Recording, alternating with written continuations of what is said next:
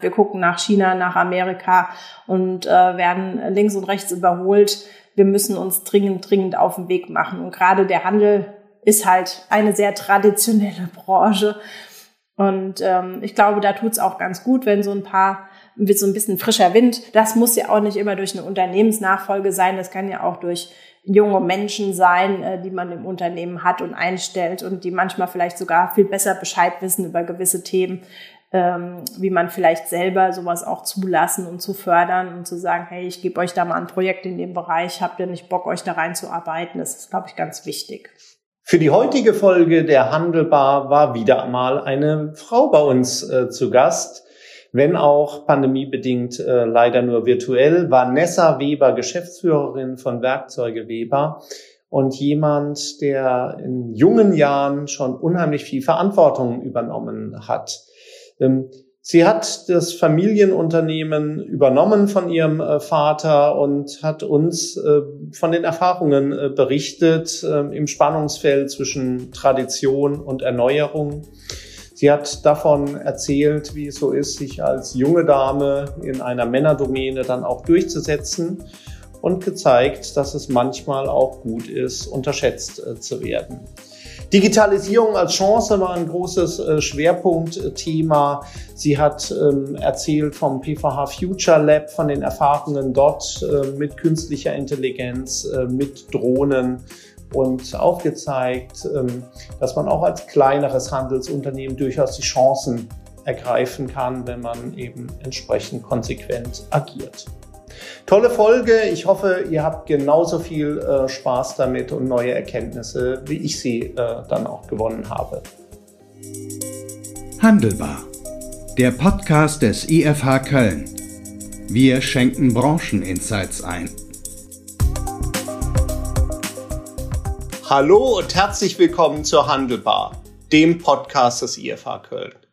Heute mit einem Gast, auf dem ich mich ganz besonders äh, gefreut habe, weil ich schon oft die Freude hatte, mich mit ihr ähm, auszutauschen. Herzlich willkommen, Vanessa Weber. Hallo. Grüße dich, Vanessa. Hi, freut mich, dass ich da sein darf, Kai. Hallo Vanessa, du wirst dich ja gleich äh, hier dann auch äh, selber dann auch vorstellen. Du bist Geschäftsführerin von einem äh, Traditionsunternehmen. Ähm, als äh, junge Frau, und ich glaube, so sollten wir dann auch einsteigen. Ähm, hast du schon früh Verantwortung übernommen in einer, in einer Männerdomäne? Ähm, aber zunächst mal, sag mal ein paar Sätze zu dir selber bitte und was man wissen muss, um dann deine folgenden Ausführungen über dich, um deine folgenden Ausführungen dann auch wirklich äh, gut einordnen zu können. Ja, gerne. Also mein Name ist Vanessa Weber. Ich bin 40 Jahre alt, komme aus dem schönen Aschaffenburg. Das liegt zwischen Frankfurt und Würzburg, wer es nicht einordnen kann äh, ist immer eine Reise wert. Und da ähm, betreibe ich einen von acht Werkzeughandeln in Aschaffenburg sozusagen. Wir haben ein Werkzeug, Handel, einen klassischen PVH, Produktionsverbindungshandel, ähm, rein B2B und beliefern dort die metallverarbeitende Großindustrie. Das ist so unser Schwerpunkt, den wir haben und Montagebetriebe. Und äh, das mache ich, äh, seit ich 18 bin, bin ich ins Unternehmen eingestiegen, sehr, sehr früh. Und mit 22 habe ich den Laden vollverantwortlich übernommen.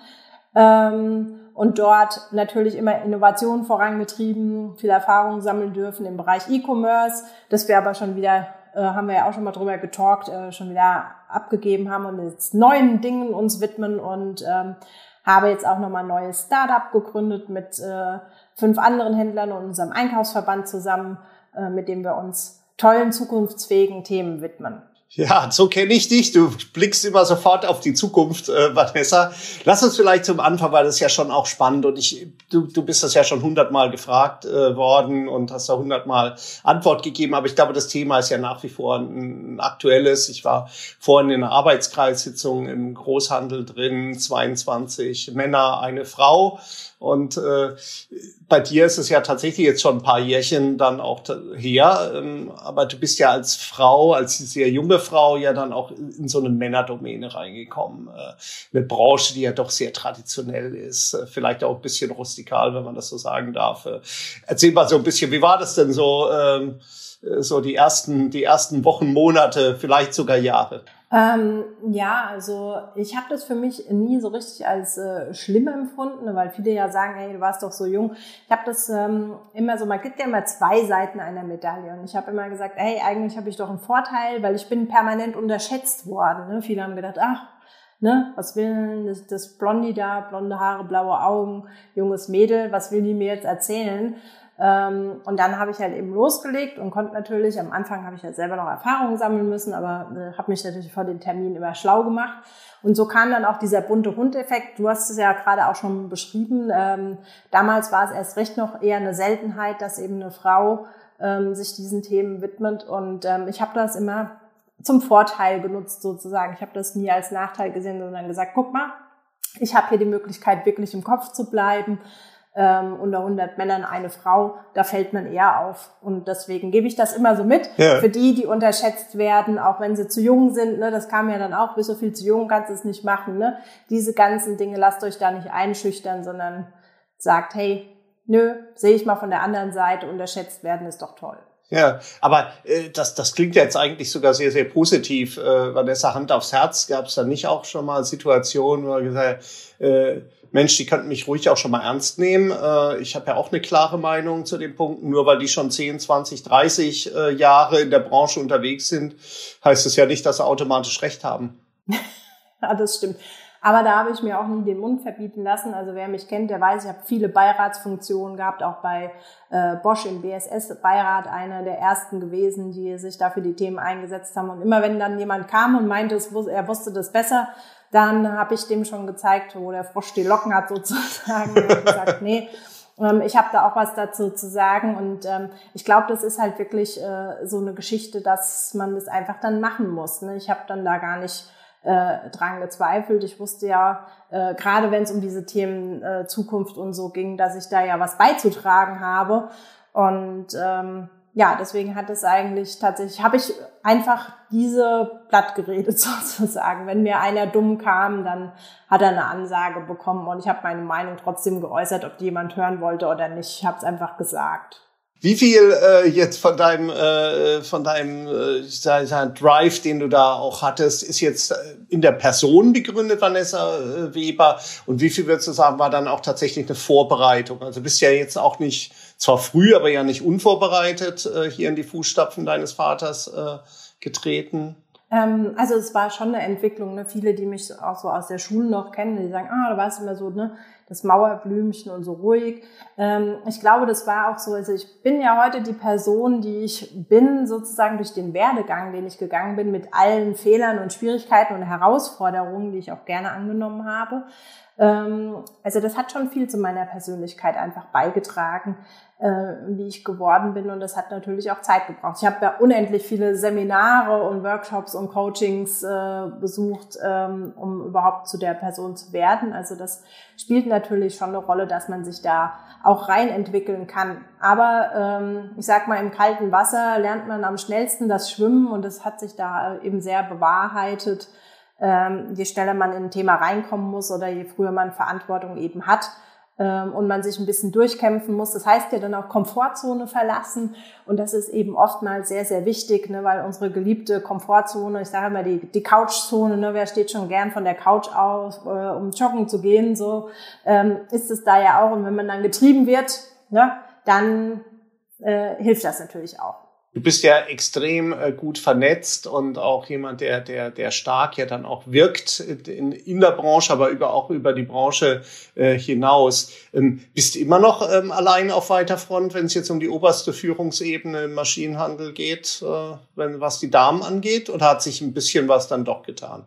Ja, doch, ich kenne auch schon ein paar Nachfolgerinnen auf jeden Fall. Also ich finde schon, ähm, dass sich da was tut. Aber was ich tatsächlich gruselig finde, ich war ähm, letztens in einem äh, Talk mit der Professor Nadine Kammerlander ähm, und die hat tatsächlich gesagt, dass es ein Unternehmen äh, gibt, ein, ein, ich glaube, sie hatte gesagt, einen Schlosshersteller, Namen hatte sie nicht genannt, wo tatsächlich im Vertrag drin steht, ähm, es darf keine Tochter das Unternehmen übernehmen. Und da war ich dann doch geschockt, dass wir im 21. Jahrhundert sowas noch hören müssen. Ja, ja, da ist äh, in der Tat, da wundert man sich äh, wirklich, weil es ist ja dann doch kein neues Thema und es ist, glaube ich, eins, was ja im Moment äh, auch wieder zu Recht ja noch weit, weit oben auf der Agenda ähm, steht.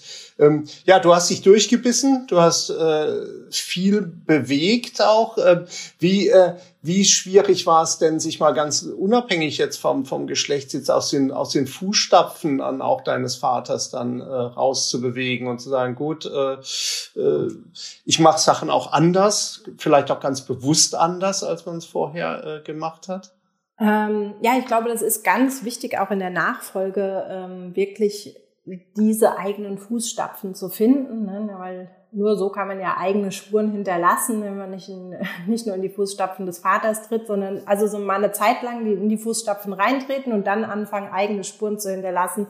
Das ist eigentlich so der Königsweg. Rate ich auch immer ähm, allen Übergebenden, ne, die die Firma übergeben an die junge Generation, gebt denen bitte einen eigenen Verantwortungsbereich, weil sie da wirklich auch ähm, am meisten lernen können. Tatsächlich hat mich mein Vater das auch immer machen lassen.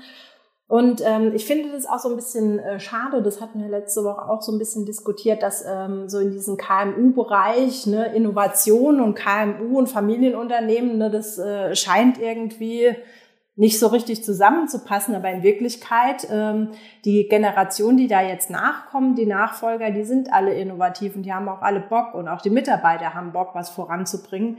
Und ich glaube, da muss man immer dran arbeiten, weil klar, Stillstand ist Rückschritt, ne, das oft bemühte Sprichwort ist da halt einfach auch die Wahrheit. Ähm, und ich glaube, gerade äh, wenn man die Chance hat, mit einem frischen Blick ins Unternehmen reinzukommen ne, und so dieses Thema der Betriebsblindheit noch nicht hat, ähm, ist das ja auch eine Riesenchance zu sagen, hey, jetzt lass uns doch mal gucken, was können wir da optimieren. Und da ist die Digitalisierung eben etwas, was uns eine Riesenchance gibt, auch die Leute zu entlasten von diesen ganzen Blödsinnsarbeiten, die wir so viel gemacht haben. Ich denke da nur an äh, stundenlange Ablagen, die wir gemacht haben, Locher, Papier in Ordner reinheften, um Gottes ich. Willen. Also äh, wie furchtbar ist das denn? Ähm, oder auch diverse Sachen, ne, Dokumentenmanagementsysteme und, und, und, was uns heute äh, viel Arbeit abnimmt, wo wir doch unsere Gehirnkapazität besser für die schwierigen Lösungsansätze brauchen und nicht für diese stupiden Arbeiten, die uns auch gut die Digitalisierung abnehmen kann. Und ich glaube, da liegt einfach auch eine Riesenchance, ähm, auch die Leute, die Mitarbeiter in mehr Spaß bei der Arbeit zu bringen, weil sie eben nicht diese ganzen 0815 Dinge also zumindest weitestgehend können wir die heute schon digitalisieren, sagen wir es so. Ja. Ja, also so kenne ich dich ja auch äh, äh, die Chancen im, im Blick behalten. Ich glaube, das ist nicht ganz typisch äh, für, für, für, für deutsche Unternehmer, das immer jetzt gerade in Bezug auf Digitalisierung dann im, im Fokus zu haben. Es wird ja doch viel lamentiert über, über das äh, böse, äh, böse Amazon und, und neue Wettbewerber, die kommen und Preisverfall und, und, und, äh, statt auch mal die Chancen zu thematisieren. Gehen wir gleich noch drauf. Eine Frage drängt sich mir noch ähm, auf, um das Thema abzuschließen abzuschließen, Unternehmensnachfolge. Gibt es sowas wie einen richtigen Zeitpunkt dann auch zu sagen, gut, jetzt gebe ich die Verantwortung äh, weiter. Also du hast ja äh, sehr früh jetzt übernommen äh, von, von deinem äh, Vater. War das richtig im Nachhinein? Und was heißt das für dich persönlich? Vielleicht wirst du ja irgendwann auch äh, dann sagen, gut, jetzt habe ich genug hier dann auch geleistet. Wann wäre für dich dann so ein Zeitpunkt zu sagen, jetzt mache ich mal was ganz anderes und gebe das äh, weiter? Also ich glaube tatsächlich, je früher man sich Gedanken darüber macht, desto besser ist es natürlich. Ähm, es ist auch ganz, ganz, ganz stark abhängig, welche Generation. Also das, der schwerste Schritt ist von der ersten in die zweite äh, zu übergeben, weil natürlich der Gründer, äh, der Gründervater ja auch zumeist ähm, doch sehr an seinem Unternehmen hängt. Das ja ist wie ein Baby, wie ein Kind und das gibt man nicht gerne aus der Hand. Ähm, je mehr Generationen dazukommen, umso leichter fällt es natürlich auch in so einen Übergabeprozess zu gehen. Aber es ist auch umso herausfordernder, äh, fordernder, weil vor allem, wenn dann vielleicht noch andere Familienkonstellationen zusammenkommen. Also ich habe auch noch nie ähm, einen, einen Übergabeprozess gesehen, der jetzt wirklich so äh, gleich abgelaufen ist. Tatsächlich äh, kann man da schwer sagen, was ist der richtige Zeitpunkt. Ähm, ich denke, wichtig ist, ähm, es den Kindern freizustellen, wirklich zu sagen, hey, ähm, hast du da wirklich Bock drauf, äh, die Möglichkeit aber zu geben, auch reinzuschnuppern, sich auszuprobieren ähm, dort eine möglichst lange Leine zu geben und zu sagen, hey, guck mal, du darfst auch deine eigenen Spuren hinterlassen. Das ist, glaube ich, ganz, ganz entscheidend und dann wirklich sich nochmal zusammensetzen, sagen, will ich den Weg auch gehen? äh, bin ich da bereit oder wen kann ich mir vielleicht auch dazu holen? Ne? Man muss es ja auch nicht alleine machen. Ne? Äh, gibt ja auch die, äh, die Möglichkeit mit externen Geschäftsführer noch zusätzlich oder mit Geschwistern oder oder. Also da gibt's ganz viel. Ich glaube, wichtig ist, dass es einfach früh diskutiert wird, auch in der Familie, damit dann nicht Vorbehalte sind, wie gesagt, gerade auch wenn noch andere Geschwister und so beteiligt sind, damit sich da keiner benachteiligt fühlt oder übervorteilt ja, also doch immer eine sehr individuelle ähm, Entscheidung am Ende ja. des äh, Tages. Eins kann man äh, sagen, für, auf dich trifft nicht diese alte Weisheit äh, zu, äh, der, was man ja sagt jetzt bei, bei Unternehmern äh, oder bei inhabergeführten Unternehmen, der erste baut's auf, der zweite verwaltet und der dritte richtet's zugrunde. Ähm, du hast ja selber wahnsinnig viel jetzt dann auch nach vorne entwickelt. Vielleicht, wenn wir jetzt im Zeitraffer so auch ein bisschen nach, nach äh, vorgehen, du hast dich ja äh, schon sehr früh jetzt mit Digitalisierung und mit den Chancen der Digitalisierung ähm, hier beschäftigt. Kannst du da vielleicht über die, bevor wir auf das Corona, die Corona-Monate zu sprechen kommen, was waren so die, die, die größten Einschnitte für dich? Was waren so die Meilensteine? Ähm, ja, wir haben ja tatsächlich äh, ganz früh angefangen. Wir waren ja Vendor bei Amazon noch. Das war, ähm, ist jetzt glaube ich schon zehn Jahre oder noch länger her tatsächlich, dass wir da eingestiegen sind. Die Zeit verschwimmt, das ist echt furchtbar. Ja, ist Wahnsinn. Ähm, aber äh, äh, das war so ein Zeitpunkt, da haben manche äh, Händlerkollegen noch nicht mal eine Internetseite gehabt. Da war mir so eine abgebildete Visitenkarte, das war äh, ähm, das digitale Abbild der Firma. Äh, da habe ich schon angefangen, eine richtig gute Webseite aufzubauen, Content zu schaffen, Inhalte zu schaffen und äh, diese ganzen Dinge mehr. Äh, und dann halt eben festgestellt, äh, das kam auch durch einen ganz äh, komischen Zufall, dass ich zu viele Bücher im Regal hatte und eine Freundin meinte dann, du kannst auch auf Amazon Bücher verkaufen, du kannst nicht nur Bücher kaufen. Und dann habe ich dann geguckt, da habe ich dann gesehen, da kann man ja nicht nur Bücher verkaufen, sondern auch andere Sachen.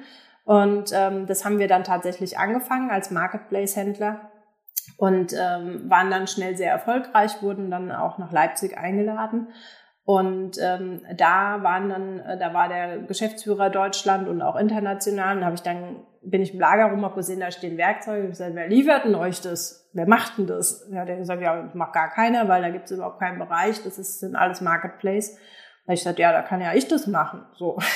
so kam das äh, tatsächlich äh, zustande. Also das äh, empfehle ich immer mal dumme Fragen stellen oder Fragen, die sich vielleicht keiner traut zu stellen, mal dem äh, Deutschlandgeschäft vom Amazon, ob man nicht Werkzeuge verkaufen will. Es war halt dann auch, äh, man sagt ja einmal, ne, äh, das Glück ist mit den Fleißigen. Das ist auch wohl äh, so, dass tatsächlich die zu dem Zeitpunkt gesagt haben, der DIY-Bereich ist in Deutschland noch überhaupt nicht ausgebaut. Da gab es kein, keinerlei Angebot sozusagen habe ich zum richtigen Zeitpunkt die richtige Frage gestellt. Ja, und da haben wir dann auch ähm, ordentlich Umsatz gemacht, bis das dann irgendwann keinen Spaß mehr gemacht hat, weil das ist nicht der leichteste Vertragspartner und ähm, auch gerade ne, Handel äh, weiß man ja, da hängt man zwischen Hersteller und, und dem, ähm, da wurde die Luft äh, sehr schnell dünn. Ähm, wir sind aber eben noch zu dem Zeitpunkt eingestiegen, wo es auch noch Spaß gemacht hat und äh, dann zur ja. richtigen Zeit die Reißleine zu ziehen ähm, also ich gucke immer, welche Welle gibt's jetzt gerade zu surfen. Wie gesagt, das ist irgendwie aber auch so ein Stück weit, das kann man ja gar nicht, das ist schon so ein Stück weit Bauchgefühl, dass man sagt, hey Mensch, da muss doch irgendwie was sein. Ein Stück weit Glück, so ein Quäntchen Glück, ne, Quäntchen richtiger Zeitpunkt, aber auch informiert bleiben, ne, eben auch auf Veranstaltungen sein und mal zu hören, was ist denn da jetzt los? Heute sind es ja ganz andere Dinge. Ich sage ja immer, ähm, der, wir, wir, wir leben nicht von dem Schraubendreher und dem Hammer, den wir verkaufen, sondern eben von der ganzen äh, Beratung drumherum, ähm, auch dem Kunden zu helfen, sich zu digitalisieren. Welche Prozesse braucht er denn? Welche Unterstützung braucht er denn? Ähm, was können wir an Daten liefern, uns um unsere katastrophale Datenstruktur selbst kümmern. Das ist, äh, das ist äh, man kann ja die tollsten Systeme einführen ne, mit dem ganzen äh, Datenhaufen, den wir da haben, ne, der teilweise noch auf Karteikartenebene läuft, in Anführungsstrichen, äh, bei vielen. Äh, das ist ja erstmal äh, die Grundbasis zu schaffen. Und da wirklich zu gucken, hey, ähm, auf was für ein Pferd setze ich denn jetzt und wo geht's denn hin und wo entwickelt sich das und da vielleicht auch schon früh dran zu gehen. Nicht erst äh, ne, diese, ich duck mich mal und warte mal die Phase ab. Das Internet wird schon wieder vorübergehen und äh, Amazon wird schon wieder vorübergehen. Ähm, das ist sicherlich die falsche Strategie. Also die Vogel-Strauß-Strategie, die würde ich äh, tatsächlich keinem ans Herz legen. Vanessa, jetzt hast du ja äh, auch schon fast schon nebenher ja äh, sag ich mal, Punkte hier genannt, die uns immer unheimlich wichtig sind, auch in der, in der Diskussion. Also geh weg vom Produkt hin zum Service und das Thema, denke es wirklich vom Kunden her, von deinem Kunden her, wie kannst du dem Kunden den Einkauf dann auch erleichtern und nicht, wie digitalisierst du deinen eigenen äh, Vertrieb, einfach diese Sichtweise zu drehen. Wie stark hat dir diese Sichtweise geholfen und, und eben vielleicht auch die Erfahrungen, die du gesammelt hast in den, in den vorigen Jahren, um jetzt gut äh, durch die äh, Corona-Monate, äh, die ja noch nicht äh, vorbei sind, aber wo wir ja zumindestens die Lockdown-Phasen, die ersten zwei, äh, hoffentlich bleiben es die letzten zwei, dann auch, auch äh, hinter uns haben. Ähm, ja gut, es hat natürlich schon geholfen, dass wir auf einem recht hohen Digitalisierungsgrad schon waren. Also ich mache mal auch ein Beispiel, zum Beispiel der elektronische Versand von Rechnungen. Ne? Ähm, wenn jetzt die Buchhaltung im Homeoffice sitzt und man war halt vorher noch auf, ich klebe einen Briefmarke auf den Brief, stand, äh, dann war es natürlich äh, schwierig zu sagen, wie organisiere ich das jetzt? äh, braucht man noch einen Drucker und dies, das, jenes. Also da waren wir immer schon sehr früh dabei, auch auf elektronische Rechnungen. Das haben wir auch schon vor, vor sechs Jahren ungefähr, sind wir da mit äh, auf die Kunden zugegangen und haben gesagt, hey, äh, guck mal, wir bieten das an, ne, hat gewisse Vorteile. Ähm, jetzt in der Corona-Krise hat es dann auch der Letzte sozusagen verstanden, dass das doch einen Vorteil hat, äh, papierlos äh, das zu arbeiten. Also ich glaube, das hat eben geholfen, dass wir da sehr, also dass wir sozusagen, wir haben natürlich auch noch aufgesattelt. Ne? Wir haben zum Beispiel Teams eingeführt, was eine extreme Hilfe war, um diese ganze innerbetriebliche Kommunikation trotz Homeoffice am Laufen zu halten ähm, und auch in der Kundenkommunikation natürlich zu bleiben. Das hat natürlich nochmal äh, so ein bisschen was vorangetrieben, definitiv ähm, sich auch mehr mit dem Online-Shop wieder zu beschäftigen, zu sagen, zu gucken. Ne? Aber das betrifft ja eher auch so den B2C-Markt, sage ich mal, und den Einzelhandel äh, viel, viel stärker. Ne? Da, äh, ich sage immer, ähm, wirklich diese Corona-Krise hat halt quasi nochmal so die, die, die Brennlupe auf die Probleme im Unternehmen geworfen. Äh, wo gab es denn Defizite, die ja schon vor Corona da waren? Ähm, da vielleicht nicht so äh, aufgefallen sind oder vielleicht nicht als so schlimm wahrgenommen wurden, äh, die hat's halt jetzt nochmal zum Vorschein gebracht und äh, wohl dem, der sich halt jetzt da oder der jetzt da seine Hausaufgaben eben gemacht hat, ähm, und sich jetzt da zumindest mal auf den Weg macht, weil ich sage ja auch immer, äh, unser Thema ist ja gar nicht äh, in, in Deutschland in der Wettbewerb, sondern wie gesagt, wir gucken nach China, nach Amerika und äh, werden links und rechts überholt wir müssen uns dringend, dringend auf den Weg machen. Und gerade der Handel ist halt, ne, wir haben es ja gesagt, eingangs eine sehr traditionelle Branche. Und ähm, ich glaube, da tut's auch ganz gut, wenn so ein paar, wird so ein bisschen frischer Wind. Das muss ja auch nicht immer durch eine Unternehmensnachfolge sein. Das kann ja auch durch junge Menschen sein, äh, die man im Unternehmen hat und einstellt und die manchmal vielleicht sogar viel besser Bescheid wissen über gewisse Themen, ähm, wie man vielleicht selber sowas auch zulassen und zu fördern und zu sagen, hey, ich gebe euch da mal ein Projekt in dem Bereich, habt ihr nicht Bock, euch da reinzuarbeiten? Das ist, glaube ich, ganz wichtig. Bevor wir jetzt dann auch wirklich auf die, auf die Zukunft äh, schauen, vielleicht nochmal abschließend deine, deine Analyse zu, zu euch und, und der, der Pandemie. Wo waren, sind äh, die größten Herausforderungen? Ist es, ist es das Thema tatsächlich den Kundenzugang nicht zu verlieren, wenn man sagt, gut, äh, Außendienstler können vielleicht gar nicht auf den Hof fahren? Ähm, äh, oder ist es dann eher doch die, die, letztlich das, was wir sehen bei den Lieferketten, dass die unter Druck sind, dass du nicht weißt, was kommt denn da? Ähm, im Container wann irgendwo an? Also sicherlich beides. Also das Thema ähm, Liefersituation kommt ja jetzt noch in schwer, erschwerend hinzu. Ähm, die massiven Lieferrückstände, äh, Elektrowerkzeuge ist ja ganz katastrophal momentan, ähm, aber auch die ganzen Teuerungszuschläge, ne? das ganze Preisgefüge ist ja komplett durcheinandergewirbelt. Man kommt ja gar nicht mehr hinterher, seine Warenwirtschaft zu aktualisieren, weil jeden Tag kommt eine neue Meldung und dann die eine hat die andere schon wieder nach einer Woche überholt. Also das ist äh, gerade schon auch eine extreme Herausforderung jetzt gerade akut.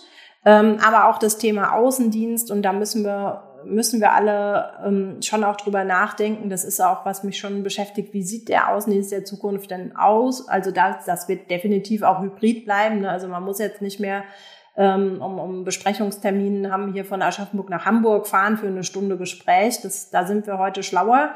Ähm, und haben auch die digitalen Möglichkeiten.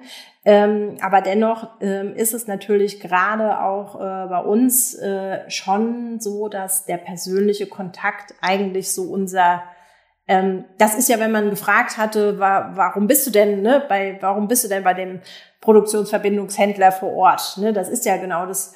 Der spricht dieselbe Sprache, der ist in der Nähe, den kenne ich schon lange, dem vertraue ich.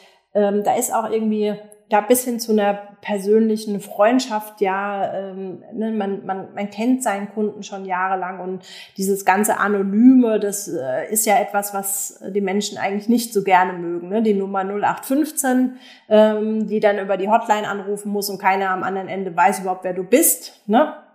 Das ist was anderes, wenn Mensch zu Mensch spricht äh, oder auch Mensch zu Mensch sich anschauen kann das merken wir ja auch so ein bisschen jetzt, ne, dass uns geht allen auf den Keks, dass wir da nur noch in so ein Bildschirm gucken und ne, dieses, dieses ganze Menschliche fehlt uns allen, glaube ich, auch sehr, sehr extrem.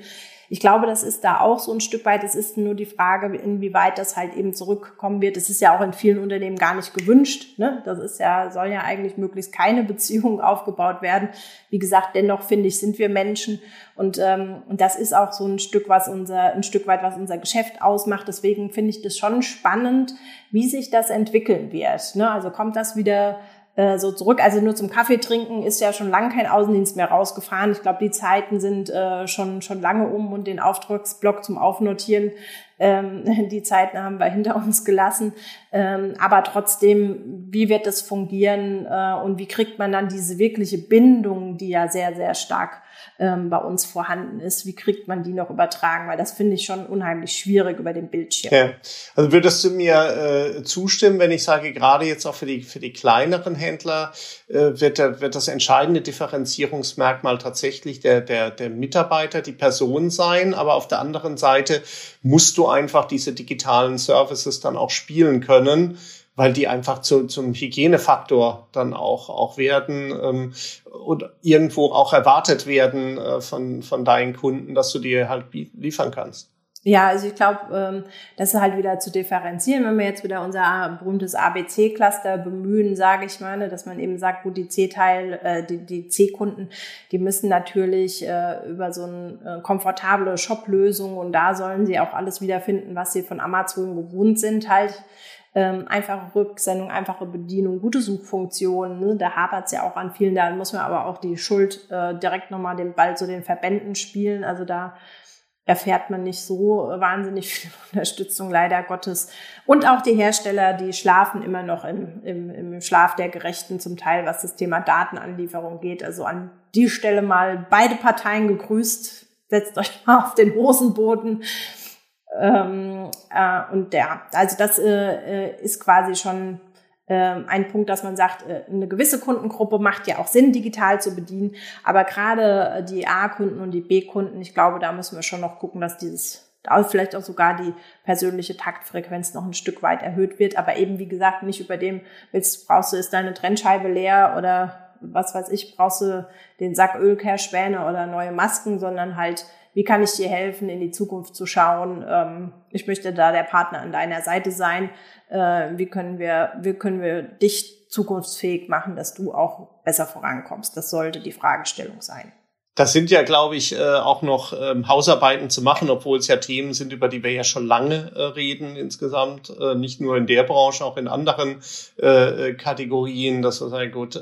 Die Datenqualität muss stimmen. Der Außendienst muss ja dann auch entsprechend die Möglichkeit haben, von unterwegs dann digitale Angebote und Services hier unterbreiten zu können und auch einzusehen, wenn es um Kundenhistorie geht. Ähm, aber wahrscheinlich, wir sind wohl noch nicht so weit, wie wir es wie wir es gerne wären, so insgesamt. Ich glaube, es hat jetzt der ein oder andere Schmerz sicher dann auch erfahren äh, müssen in den, in den äh, letzten Monaten.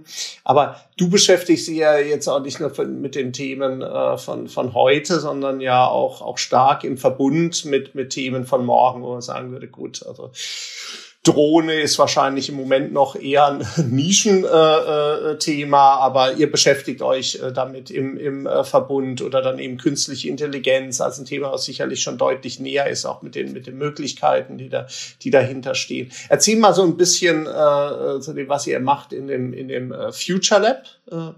Ähm, das, das ist ja, ist ja, glaube ich, extrem spannend, weil wir es ja sehen, du hast ja gesagt, im, im, wir werden von USA und von, von China jetzt auch äh, äh, rechts und links überrollt. Jetzt sind wir ja in Deutschland Mittelständler viel, sehr viel Mittelstand. Äh, die Chance liegt ja dann, glaube ich, gerade gemeinsam, was, was äh, hier zu entwickeln, so wie du es mit Kolleginnen und Kollegen ja dann auch vorantreibst. Genau, also ich glaube, das ist halt so ein Stück weit auch, ne, das treibt uns alle so ein Stück weit an, dass wir eben auch gesagt haben, wir sehen uns nicht als Wettbewerb, sondern wir sehen uns alle, wir sitzen in demselben Boot. Und ähm, als KMU hat man eben nicht die Mittel wie Großkonzerne haben. Ne? Da gucke ich immer so ein bisschen neidisch auf den Maschinenraum und was da alles für tolle Konstellationen gibt, da wo dann die Großen der Großen zusammensitzen und dann mit ihren Millionen um die Gegend schmeißen und sagen, so, dann machen wir halt mal diesen, machen wir mal jenes. Ne? Da, da kann man immer nur so neidisch drauf und sagen, ey Mensch, wenn ich das Geld hätte, würde ich das auch äh, gerne in Angriff nehmen. Und ähm, das hilft ja aber jetzt nichts. Jammern hat ja noch keinem geholfen. Deswegen haben wir gesagt, so, äh, wie können wir es denn machen? Dann lass uns doch mal äh, Geld in einen Topf zusammenschmeißen und äh, an Lösungen arbeiten, äh, an unseren eigenen Problemen. Das kann man ja dann auch am besten verkaufen, wenn man seine eigenen Probleme, die die Branche hat, löst. Ähm, und zum Beispiel, was du angesprochen hast, der Außendienst muss vorbereitet zum Kunden sein. Da haben wir ja in unserem Flick Store, unserem digitalen App Store für ähm, alle Arbeitsanwendungen äh, in dem Bereich Selflix, was alles um den Thema Vertrieb geht. Ähm, das ist ein bisschen sperriger Begriff Customer Churn Protection, ähm, Kundenabwanderungsmeldung sozusagen. Da kommt immer montags eine E-Mail an den Außendienst. Das hat er auch auf seinem Handy, also hat er am PC und am Handy.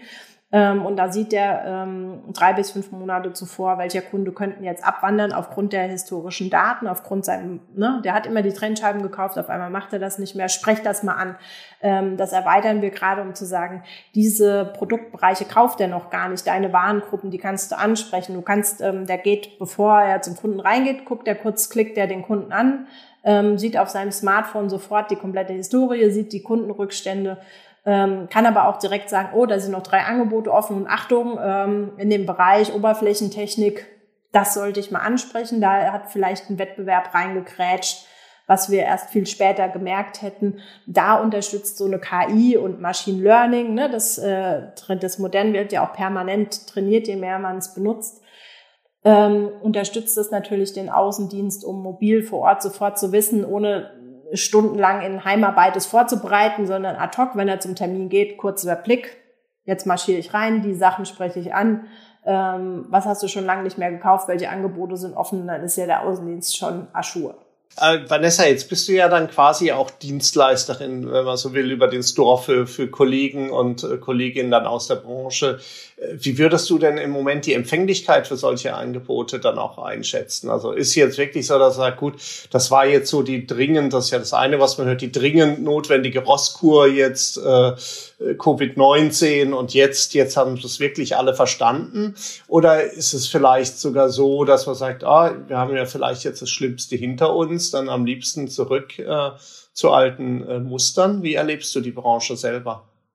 Ähm unterschiedlich tatsächlich. Also da, wo es äh, tatsächlich irgendwie jetzt absehbar ist, dass es keine Nachfolge oder kein, keine Übergabeprozesse gibt, ne, die sagen, mach jetzt halt mal noch meine zwei, drei, vier, fünf Jahre und dann ist gut. Da ist natürlich der Veränderungswille nicht sehr hoch. Ähm, überall da, wo jetzt frischer Wind weht, ne, sei es durch äh, junge Leute, die nachgekommen sind oder durch eine Nachfolge, nehme ich schon wahr. Ähm, oder auch äh, alteingesessene Unternehmer, die sagen, hey, das finde ich irgendwie cool. Deswegen, wir haben ja auch immer unsere Early Adopter Modelle. Also das haben wir ja aus Amerika tatsächlich mitgenommen. Wir entwickeln jetzt nicht ein Produkt ähm, fix und fertig äh, und sagen, so, jetzt ist das perfekt, das ist 1000 Prozent. Äh, nee, das ist vielleicht 85 bis 90 Prozent gut. Dann haben wir noch ein paar Kinderkrankheiten da drin, aber wenn du ein Early Adopter bist, also einer, der früh daran teilnimmt, dann kriegst du das zum Special-Tarif, aber dafür wurschtelst du halt noch ein bisschen mit uns an dem Produkt rum. Vor allem kriegen wir dann ja ein sofortiges Marktfeedback und können wieder darauf reagieren. Das haben wir eben für uns mitgenommen. Ähm, das macht uns flexibel. Das hilft, äh, also lässt auch die Händler mitgestalten an diesem Produkt sozusagen. Das macht natürlich dann auch viel Freude, wenn sie sich so ein Stück weit auch einbringen können oder auch Vorschläge bringen können. Ich glaube, da muss man immer viel im Dialog sein. Also ähm, also ich würde jetzt nicht sagen, dass wir einen riesen Rand da drauf haben, das kann ich jetzt so nicht sagen, ähm, aber es ist zumindest so, dass wir ab dem ersten Jahr schwarze Zahlen schreiben können und dann auch ähm, durch Webinare oder vorstellen, dass dann wir doch immer wieder in Kontakt kommen mit den Leuten, die das hören und das interessant finden und sagen, hey, Mensch, an den Prozessen, da könnte ich mehr Unterstützung, also an den Vertriebsprozessen, Einkaufsprozessen oder Arbeitsprozessen. Ähm, hier macht es ja Sinn, mir mal ein KI-Thema anzugucken. Also das, was ich jetzt gesagt habe, war ja nur eins von vielen Dingen, um die wir uns da kümmern. Also das ähm, ist tatsächlich sehr, sehr unterschiedlich, wie es angenommen wird. Ja. Jetzt haben wir uns gefühlt ja gerade eben an der, an der Handelbar dann auch getroffen. Trotzdem so müssen wir schon so ein bisschen auf die, auf die Zielgerade dann auch, auch ähm, einbiegen. Äh, Vanessa, wenn du, wenn du generell hier anschaust, wird ja viel ges gesagt, äh, mehrstufiger Vertrieb gerät ganz generell unter Druck jetzt durch Digitalisierung. Die Möglichkeiten natürlich von den Herstellern direkt an den Endverwender, Endverbraucher zu gehen, waren ja noch nie so gut und so einfach. Ähm, wie optimistisch bist du jetzt selber für die, für die Branche, dass jetzt das, was wir so bisschen akademisch als Produktionsverbindungshandel äh, hier bezeichnen, dass der noch seine Marktbedeutung jetzt, sagen wir mal in fünf Jahren, ich sage immer zehn Jahre, fünf Jahre ist das neue zehn Jahre, also vielleicht, wenn wir so auf fünf Jahre äh, schauen. Wie optimistisch bist du ganz generell, dass wir da noch diese Strukturen hier sehen? Der Druck kommt ja auch von, von vielleicht von den Direktvertreibern hier, die auch Wirt und Co. sind ja auch ganz, äh, ganz gut unterwegs. Vielleicht kommen noch ein paar. Äh, Contorion war der erste, vielleicht folgen dann noch welche. Wie siehst du das? Mehrstufiger Vertrieb, ist das noch in, in fünf Jahren so die, die wichtigste, der wichtigste Vertriebsweg in deiner Branche? Ähm, ja, also es ist ja auch auch keine neue Diskussion tatsächlich. Ähm, also erinnere ich mich auch in, in der Beirat, den gibt's ja schon lange nicht bei Bosch. Was gab's da? Diskussionen von wegen, die gehen jetzt in den Baumarkt und beliefern Amazon direkt alle Hersteller und und und. Wie gesagt, das habe ich ja am eigenen Leibe live mitbekommen, wie mein Geschäft genommen wurde. Ähm, aber also ich sag mal so, Jetzt nur zum ähm, Ware verteilen sind wir nicht notwendig. Also dieses äh, äh, Thema Logistik, glaube ich, können die Hersteller sogar weitaus besser wie manche Händler. Ähm, aber diese nah, also wenn man jetzt zum Beispiel weiterdenkt und sagt, gut, aber jetzt eine Drohnenbelieferung, die kann ich jetzt nicht von, die fliege ich nicht von Leipzig nach München. Ne? Sowas wäre ähm, viel eher äh, regional zu sehen. Und wenn ich mich auch so aufstelle und sage, eben ich drehe mich nicht ums Produkt, sondern ich drehe mich um den Kunden. Und äh, da muss ich dann wieder nah dran sein. Und ich, ähm, das haben wir ja auch schon oft erlebt, dass ich sagt, ja, Bosch, mach doch mal, versuch mal deine Innovation so in den Markt zu bringen. Das geht ohne den Handel nicht, weil du musst einfach, du kannst noch so eine tolle Landingpage haben, du kannst den tollsten Instagram-Kanal haben und kannst sonst was haben. Es liest kein Mensch durch. Das macht einfach keiner. So Neuheiten, die muss man irgendwie schon, merkt man ja jetzt auch wieder an dem Thema Messe. Ne, jetzt haben wir viel digital probiert ähm, aber Conclusio ist, es muss wieder eine Menschenmesse hin, weil es ja doch irgendwie dieses lebt von den Kontakten und sich auch wiedersehen. Ähm, und die Informationen kommen da einfach anders an. Und dafür, äh, gerade um Innovationen weiterzutragen, finde ich, ist der Handel da auch schon noch wichtig. Ähm, und dass sie nicht in der Schublade liegen bleiben. Aber halt eben diese Veränderung muss halt schon stattfinden, dass man nicht nur so der reine Beschaffungs Dienstleister ist für, um jetzt ein Produkt von A nach B zu bringen. Ähm, davon müssen wir definitiv weg. Und ähm, wir müssen uns auch da eben so ein Stück weit neu erfinden, ähm, um eine Daseinsberechtigung zu haben. Wie gesagt, für das Thema Innovation sehe ich es nach wie vor. Für das andere muss man eben gucken. Und ja, es bleibt eine spannende Frage, weil es, wie gesagt, ja auch ein sehr deutsches Modell ist. Es gibt es ja nirgendwo anders tatsächlich. Und äh, da funktioniert es ja auch irgendwie. Ähm, ob das jetzt gut oder schlecht ist, das äh, ist, sei mal dahingestellt.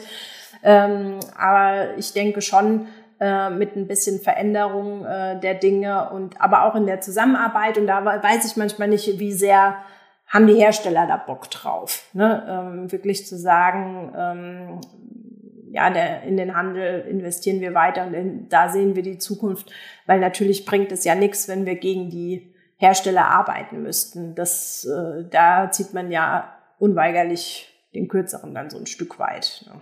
Ja, ja, du hast es jetzt gesagt, sich, äh, sich neu erfinden, ein bisschen äh, verändern. Wir kommen ja gleich äh, äh, noch auf, auf dich zu sprechen, auf euch zu sprechen, wie ihr euch vielleicht äh, verändern äh, müsst. Aber wenn wir nochmal die, die, äh, die Branche hier äh, grundsätzlich äh, sehen, bist du optimistisch, dass das die meisten äh, hier dann auch, auch schaffen? Ähm, oder heißt du gut, das sind auch teilweise dann Unternehmen, die waren noch gut, als es dann ging, more of the same zu machen, aber jetzt in, in Zeiten, die sich doch vergleichsweise schnell dann auch verändern, wo vielleicht die Ungeduld der Hersteller eher wächst, als, als äh, geringer wird, wo, wo neue, äh, hier neue Wettbewerber in den Markt reintreten. Und wir hatten letztens bei einer Veranstaltung ja auch den, den Florian Böhme hier von Amazon Business hier gehört, die ja auch durchaus jetzt ambitioniertere Ziele dann betreiben. Äh, wir hatten die Übernahme hier Contoria und Hoffmann Group vor einigen Jahren schon gesehen. Also es passiert ja doch eine ganze Menge. Bist du optimistisch jetzt für die, für die Branche oder glaubst du, wenn wir, wenn wir dann in fünf Jahren sieht, so ein Branchentreffen dann doch doch deutlich, deutlich anders und deutlich dezimiert aus. Ja, definitiv. Also ich glaube, so ein Stück weit eine Marktbereinigung gehört ja immer dazu und die gab es auch schon immer. Ähm, ich, ich weiß gar nicht, wann 2005, äh, glaube ich, war das, wo ich ja auch gesagt habe, von 20 Händlern gibt es dann nur noch fünf und das wird so sein. Ähm, das hat zwar eine Weile gedauert, aber dann äh, Krise 2008, 2009 gab es ja schon mal eine Ausdünnung. Ich glaube, die findet jetzt schon auch noch mal statt. Ähm, deswegen, ähm, das heißt aber nicht, dass äh, nur die Großen überleben ne, und es dann heißt so, äh, ich glaube aber schon, dass äh, Netzwerke und Zusammenschlüsse wichtig sind. Jetzt gar nicht mal, dass man sagt, äh, man arbeitet unter einem Firmendach. Ähm, ich glaube schon, wie gesagt, dass es sich noch ausdünnen wird und dass man sich schon zusammentun muss, äh, um eine Überlebenschance zu haben. Und halt dieses ganze Thema neu erfinden müssen wir jetzt irgendwie für die Branche gesamtheitlich eben angehen. Aber ähm, es werden noch einige Köpfe rollen. Manche vielleicht gewollt, ne, wie gesagt, die sagen, mach jetzt halt nicht mehr und ist nicht mehr da, dann ist auch ein Wettbewerber weniger, ja. Ähm, aber vielleicht auch manche ungewollt. Äh, also äh, dieser Veränderungswille muss schon auch da sein und das muss ich auch mitgehen wollen. Ansonsten ist man aber generell und in jeder Branche nicht zukunftsfähig. Ja. Ja, Herr Konradi von der Metro, hier äh, Gründer, hier hat mal gesagt, äh, to have lunch or to be lunch. Ich äh, ja. verstehe dich richtig, dass du nicht vorhast, Lunch von anderen zu sein. Ähm, letzte Frage, äh, Vanessa, was wird euch in fünf Jahren dann auch auszeichnen? Ich würde, ich schmeiß mal zwei Punkte rein, nee, drei. Ähm, ich glaube, Serviceorientierung, Kundenorientierung, Innovationskraft. Was habe ich vergessen? Nix. Also ich würde sagen, das sind, sind definitiv ja die zentralen Punkte einfach. Und ähm, ich sage immer, man kann ja gar nicht so weit in die Zukunft gucken, ne, weil siehe nur die Smartphone-Entwicklung oder eben KI, was passiert da noch alles, was kommt noch alles oder es kommt eine neue Krise. Ähm, ich glaube, man muss einfach immer open-minded bleiben, offen für die Dinge, die da kommen und äh, möglichst ähm, sich dieses äh, Chancendenken behalten und äh, eben nicht sagen, oh Gott, nächste Krise, sondern hey, wo, wo liegt die Chance? Ähm, und zu gucken, dass wir da einen Turnaround schaffen, weil wenn, wenn irgendein ein Startup kommt und sagt, hey, ich habe jetzt die neue, bessere Idee, aber die kam bisher, die gute Nachricht ist, die kam ja bisher nicht, weil sonst wären, hätte unseren Kontorien und Co. schon komplett überrannt. Äh, also irgendwo scheint es ja doch nicht so einfach zu sein. Und ähm, ja, wir müssen aber trotzdem weiter nachdenken und überlegen, zukunftsfähig zu bleiben. Und das wünsche ich auf jeden Fall uns allen, dass wir unsere Branche neu und gut erfinden und wir unterstützen auch mit dem Future Lab gerne dabei, quasi in die Zukunft zu gehen, auch den Handel, weil wir haben uns ja auch übrigens genau aus diesem Grund gegründet, weil wir sagen, wir wollen dafür sorgen, dass wir zukunftsfähig sind und dass wir noch bestehen. Und wenn wir dazu beitragen können, dann machen wir das gerne. Das war ein wunderbares äh, Schlusswort, Vanessa. Das lasse ich jetzt hier einfach äh, zu stehen. Vielen, vielen Dank, dass du dir die Zeit äh, für uns äh, genommen hast, deine Insights, deine Ein- und Ansichten mit uns äh, geteilt hast. War, war super. Hat riesig Spaß gemacht. Ich wünsche dir alles Gute, weiterhin viel Erfolg auf deinem Weg und ich hoffe, wir sehen uns sehr bald und da holen wir das mit dem Getränk an der Bar dann auch äh, nach wieder, wieder in Person. Vielen Dank für heute. So machen wir das, Kai. Danke auch. Das war die heutige Folge der Handelbar, der Podcast des IFH Köln mit Vanessa Weber, Vollblutunternehmerin und mit Leidenschaft unterwegs, wenn es gilt, die Chancen der Digitalisierung auch für das eigene Unternehmen äh, zu nutzen. Ich hoffe, ihr habt genauso viele spannende Erkenntnisse gewonnen, wie ich es äh, hatte und möchte euch äh, schon mal auf die nächste Folge hinweisen. In 14 Tagen tauchen wir dann ein in die internationale Welt des Einzelhandels. Mit Bernd Albel von Umda Shopfitting diskutieren wir über neue Shop-Konzepte der Zukunft ähm, schauen, wie die Pandemie auch die Ladengestaltung äh, verändert und werden sicherlich auch wieder Digitalisierung am POS in den Fokus rücken. Bis dahin, bleibt gesund, erfolgreich und zuversichtlich. Herzliche Grüße aus Köln, euer Kai Hudetz.